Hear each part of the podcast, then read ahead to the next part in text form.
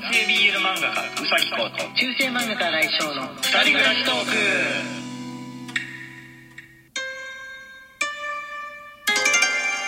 ク。はい正月ですね。正月、三が日の最後っていう感じですか？そうですね。ちゃんとやったね。やったよ。和風の音を流すっていうのをやりましたね、うん。昨日言った通りに。はいえー、おめでとうおめでとうございますはもう言わなくていいか。もうはいいいんです お正月でございます。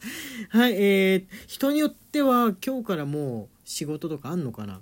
今日月曜日なんだよね。そうだね。いやでもさすがに休みなんじゃないかな。まだ休みかな。うん。で正月仕事の人はもうずっと正月中も仕事うんだろうから。そっか。そう昨日ねあのー月曜日だとばっかり思って配信しちゃってました。はい。月曜日月曜日ネタがないですのでみたいなことを言っていたんですけれども今もまだねあの若干足りないなみたいな感じですから、まあねうん。なんかあの届いたたらいいなと、うん。はい軽いのでももいいので。そうそうそうそうそうそう。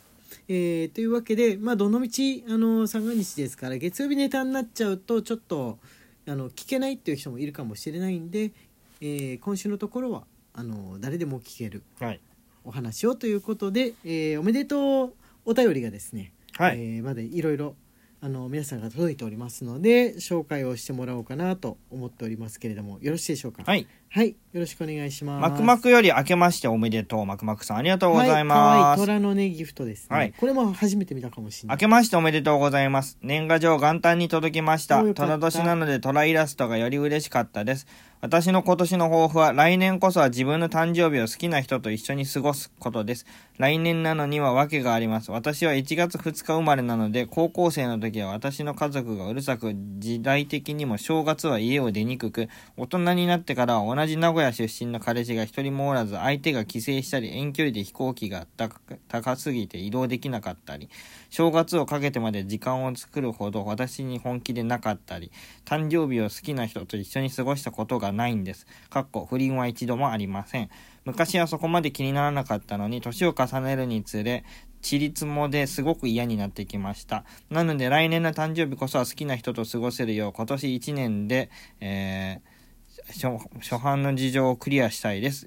長々失礼しました。とのことです。はいマクマクさんあありりがとうございますはいそっか。1月2日っていうかまあお正月生まれの人だと今年の抱負って言ってもその誕生日に関係することだったらすぐ来ちゃうんですね。そうだね。すぐ来ちゃうっていうわけなんですよね。あなるほどね。1年かけて、えー来年のお正月までにっていう風な感じで考えればそうです。お正月とクリスマスが誕生日の人はやっぱねちょっとはいはいはい。損してますよ、あー、なるほど。まとめて片付けられるから。まとめて。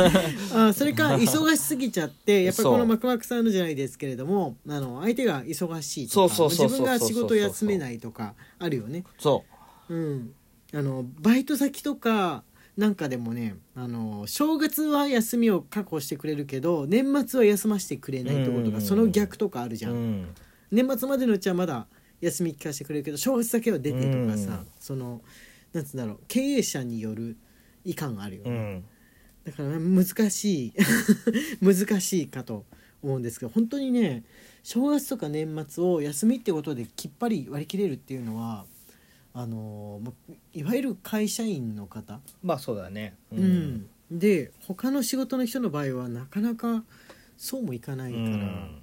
あれですよね。恋人たちの事情となってくると合わせるのが難しかったりとか。そうです、うん。実家に帰らなきゃいけないっていうのがはいはいはい。正月の面倒くささの一つだよね、あー。そうです。ねまあ大人になってからはそんなに別に毎年帰んなくてもうんみたいな感じだったんですけど、社会人になったばっかの頃とかは、まあ、家族で過ごすものだから正月ぐらいはみたいな、うん。あれはありましたね。圧はありましたね。ううん。ん。家族から。ね。確かに確かに。それはねありますクリスマスとかはそんなに言わないんだけど、うん。友達と過ごしたら的な感じなんだけどよっぽど子供じゃない限りは、うん。正月だけはねやっぱ顔家族で顔見せっていうか親戚にも挨拶もしてもらわなきゃいけないしみたいうなん感じでしたね。だから彼氏さんとかもワクワクさんの、うん、本人は別に、えー町に残っていたいけどあの親がどうしても戻ってこいって言うからみたいなのはあったんだろうなねっていう感じはありますね。うん。1年間で。もうあれですね正月までにというよりかはこの今年の年末までにみたいな勢いでそうだね。行くとうん。ちょうどいいんじゃないかなと、クリスマス一緒に過ごしたい人は正月も一緒に過ごしそうな感じもありますんで、それまでに頑張ってください、はい、お祈りをしております。ありがとうございます。お手紙ありがとうございます。じゃあ次こちらお願いします。ピノちゃんよりお年玉梅。ピノちゃんありがとうございますす。ピノちゃんです。ライブ配信のギフトが変わったと思っていたら通常配信のギフトも変わっててびっくり。100コインで送れるものが増えたのでちまちま送っていきますね。とのあことでなるほどそうだったんですね。ありがとうございますへーギフトの種類を思い切って増やしたんですね。ね期間限定だけじゃなくって他のもいろいろね。あるのかなと。そうだよね結婚おめでとうのやつとかねうん送ってくださってましたもんね。あピノちゃんとかあの年齢的にはこっちからお年玉をあげなきゃいけない対象であるにもかかわらずお年玉をもらうのはなんかね申し訳ないよ、ね。気持ちがありがとうございます。はいじゃあ次こちらお願いいたします C のみよりお年玉待つ。C のみさんありがとうございます。これ初めて見たかもなんか可愛らしい袋はいすごいありがとうございますはいありがとうございます新井先生、宇崎先生、明けましておめでとうございます。年越しライブは、えー義理の実家にいながらも、こっそりイヤホンをつけてお二人の声を聞いていました。そうやっていらっしゃるね皆様と一緒に年越しできて楽しかったです。今年も引き続き先生方の配信を聞きまくり、ギフトも送りまくって、今年前半のうちに騎士団長になろうと思います。おおあ頼もしい自分は今年も本業プラス声の仕事を少ししつつ、コツコツ毎日朗読配信を続けていきたいと思います。今後ともよろしくお願いいたします。はいしのみさんありがとうございますす。あ声のお仕事何かでしたりしたらあれですねあの聞けるものだったら聞きたいですねそうですね。こっそり、こっそり教えて。そうそうそうそうなもろてあのラジオトークで言わなくてもはいいいですので、はい、教えてください。お願いします。そうあの実家とか、まあ、義理の実家や、えー配偶者の方の実家で聞いてくださってる方どういうふうにやってライブ配信年末のね、うん。年越しのやつ来てくださってたんだろうっていうふうに思ってたらあれですねイヤホンでこっそり聞きながらね。家族の話も聞いたりしてるっていうやり方だったんですね。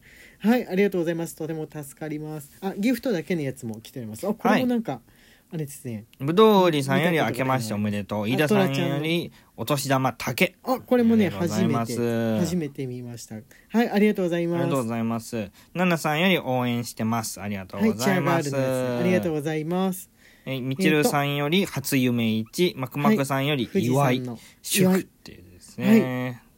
はいで、昆布ぐるぐる巻きさんより門松と鏡餅を一つずついただいております。はい、ありがとうございます。ああ、これだけギフトが並んでるのに、今のところ偶然かもしれないんですけどみんな違うね柄っていうのはすごいですね。この調子でラジオトークさんギフトを毎毎月新しいのに刷新して。行ってみてもらえたら面白そう 2月はほらバレンタインとかがあるからチョコレートのやつがいろいろ種類あったりしたら面白いなと思ったんですけれどもはいじゃあ次こちらお願いしますシフォンより初夢一シフォンさんありがとうございま。ますす明けましておめでとうございます。今年も先生方と優しいリスナーさんたちと楽しいひとときを過ごせたら嬉しいです。今年こそは目標体重を下回っていきます。皆様どうぞよろしくお願いいたします。はいありがとうございます頑張ってください。そうだ、シフォンさんは一時期あの、ね体重の報告をお名前につけるってことをやっていたけども、特にあのそこに関しては触れないですけれども今年もまたあの思いつきで、えー体重報告の、えーアカウント名にしたい場合はもうあのどうぞ応援しておりますので、はい。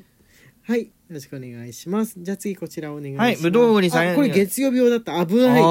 ちゃんと本当だ。さすが大人。最初に「かっこ月曜日用」っていうふうに書いてありましたので安心でございますね。安心です、はい。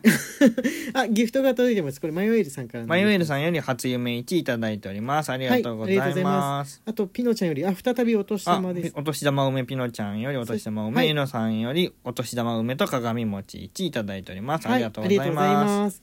はい。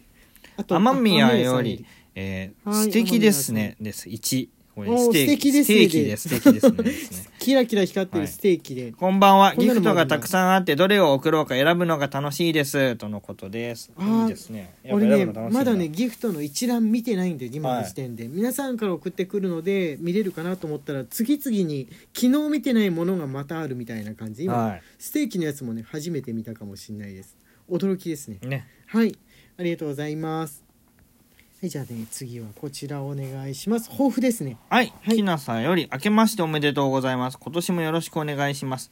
新年の抱負です。やりたいことはいろいろありますが、7月に県の予算でワークショップをやりたいです。今のところ考えているのは下記の通りです。アルキメデスの滑車、ガリレオの落体実験、フランクリンの小さな気象実験、ピエール・キュの光る靴、科学者紹介絵本を作ろう。先生方ならどんなものに参加したいですが、予算が取れるように企画書作り頑張ります。とのことです。はいありがとうございますえワークショップってことはこの実験を実際やるってことなんでしょうかね？いや、そどどどうなんでしょうね。ややれるものなんでしょうかね。俺はガレリオの落体実験あの落ちる体って書いて落体実験なんですけれども、はい。